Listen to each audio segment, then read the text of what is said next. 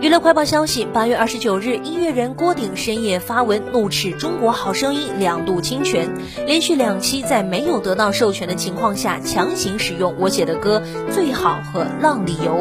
很难想象，这据说是一个让人们热爱音乐、保持理想的节目，却在用最下流的方式消解音乐的善意，摧毁业者的努力，藐视法律的正义。我不知道是谁给了你这样的强权，可以任意践踏你的内容提供者，但我知道你是谁。不管今年有多难，起码的尊重不能有吗？希望在下周一之前得到一个回复。我需要一个道歉。周末愉快？不可能。八月三十日，郭顶再度发文，声称已经将所有事宜移交律师处理，并感谢大家的善意。听说这一季我的歌不止两首被强行使用，可能会在之后播出。